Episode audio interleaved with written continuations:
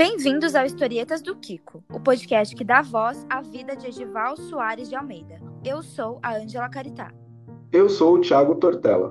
O nosso personagem atualmente tem 84 anos, é aposentado e reside em Rio Claro, interior de São Paulo. E eu sou a Bruna Salles. Acreditamos que uma grande vida pode ser dividida em pequenas histórias. Por isso, vamos cavar narrativas do seu Edival para costurar as suas muitas vidas em uma só. No início de cada episódio, nós vamos ambientar a história em umidade e assunto da vida de Edival. Vamos nessa?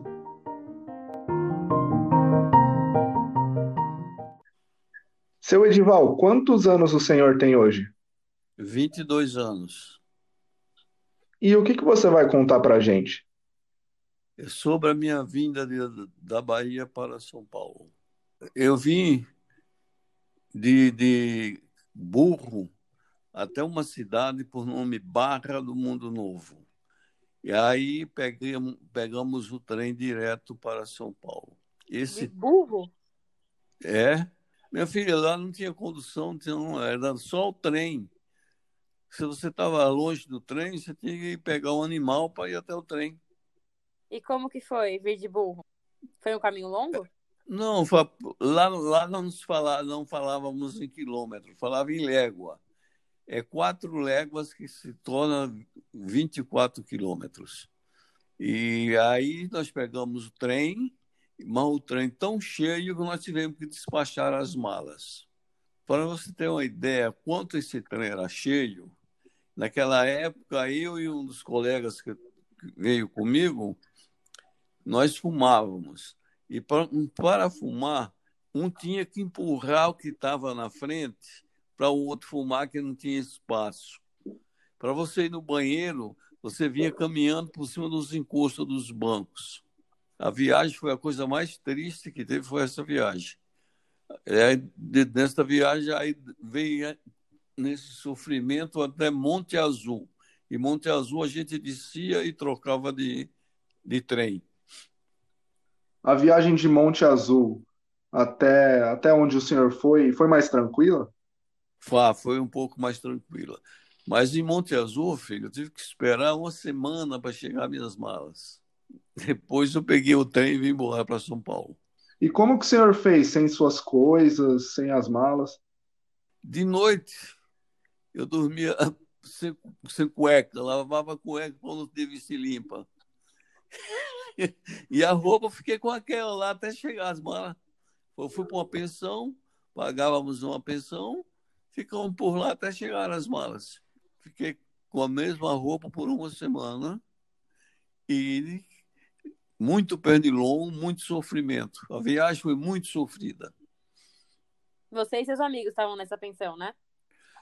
Não, ficou, separamos só dois para ficar lá, porque senão a despesa ficava muito grande. Os outros vieram embora e nós pegamos todas as malas e trouxemos depois, depois de oito dias. Antes de gravar, a gente estava tentando fazer a conta de quanto tempo durou essa viagem. Até chegar em São Paulo, quantos dias foram? Se contar os oito dias que eu fiquei em Monte Azul, dá 15 dias. Agora a viagem normalmente naquela época era 10 dias. E todo mundo que quisesse ir para São Paulo fazia mais da Bahia para São Paulo fazia mais ou menos o, menos, o mesmo trajeto. O mesmo trajeto, porque nós não tínhamos estrada, né? Já tinha ônibus, mas não tinha estrada. Vinha muito era pau de arara. Eu preferi enfrentar o trem do que o pau tal do pau de arara. O que, que era pau de arara?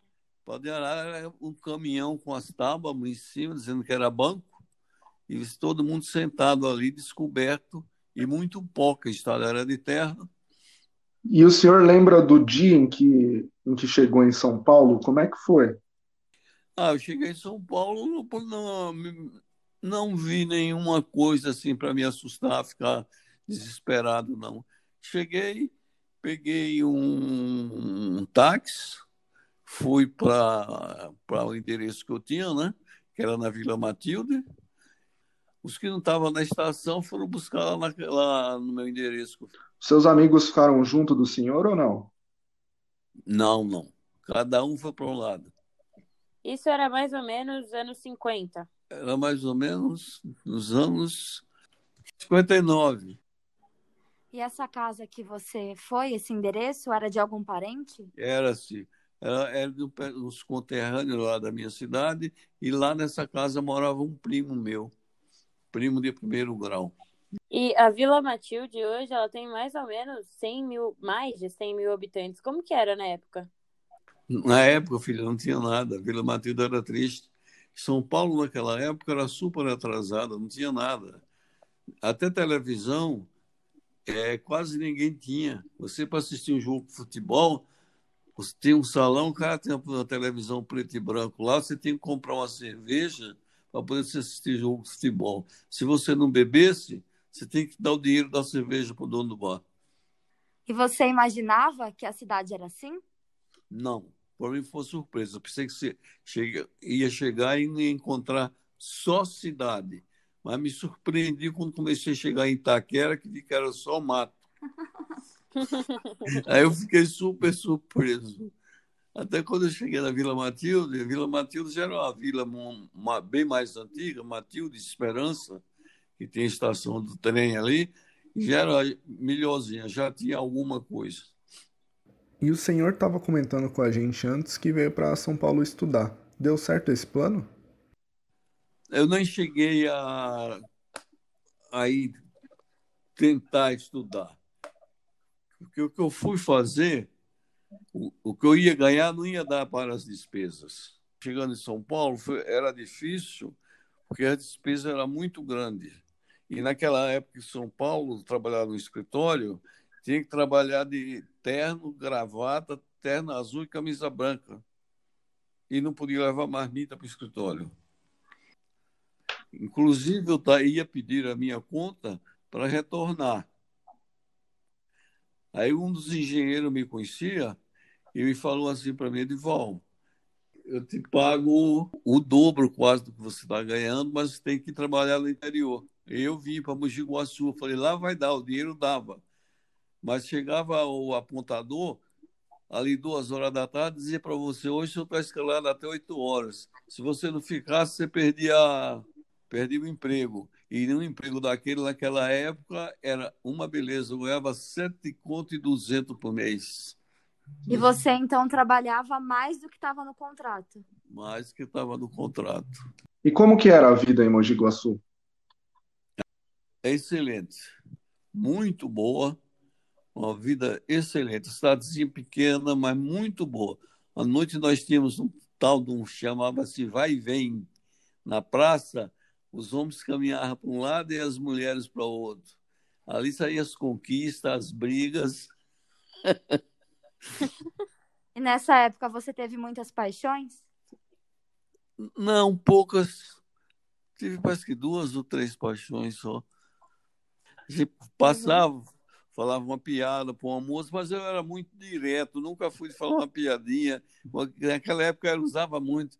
Ah, minha mãe quer você como nora dela, tal, você vai ser só. É, tinha muitas piadinhas, mas eu não ia. Eu olhei duas vezes. Correspondeu, eu já chegava junto. ou sim ou não. E você estava tendo contato com a sua família já nessa época? Como que estava acontecendo? Só, só através de carta. Não existia telefone, não existia nada, era só através de cartas. Uma carta para ir, demorava, para ir você ter uma resposta, demorava uns 45 dias. Você pegava, para você ter uma ideia, na Vila Matilde tinha só um telefone para você ligar para os lugares. Fazia aquela tremenda fila para usar o telefone para ligar. E não estava nos seus planos voltar para a Bahia, né? Mas você queria que eles viessem para São Paulo? Ah, sim, queria que eles viessem para São Paulo. Mas eles só vieram em 65, 66, por aí eles vieram. Minha mãe, meu pai, eu já tinha, os dois irmãos já estavam morando comigo aqui. Aí veio minha mãe e meu pai vieram para São Paulo. Nisso o senhor ainda morava em Mogi Guaçu ou não? Não, não, já morava em São Paulo, tinha voltado para São Paulo. E o que aconteceu para o senhor voltar para São Paulo? A, a empresa me chamou e me ofereceu um serviço no Paraná. Ganhava-se o dobro. É, como é o nome lá, meu Deus? Guarapuava. Aí eu topei e fui para lá, fiquei um ano lá. Eu vim porque eu tive que vir correndo para operar de apêndice.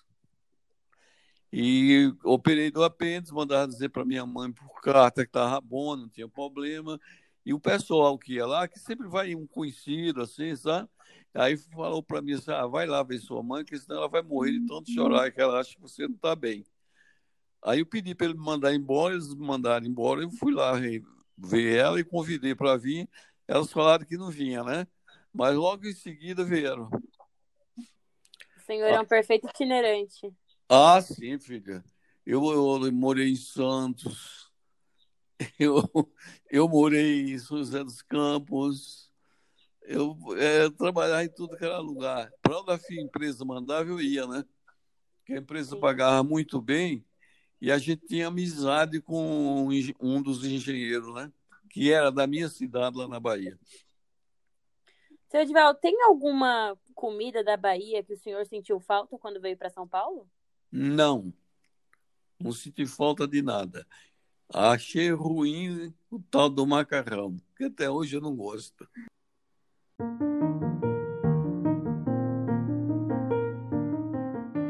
Aí, curtiu esse episódio? A gente espera que sim. No próximo, nós vamos continuar desenrolando a história de seu Edival. Continue ouvindo e até mais!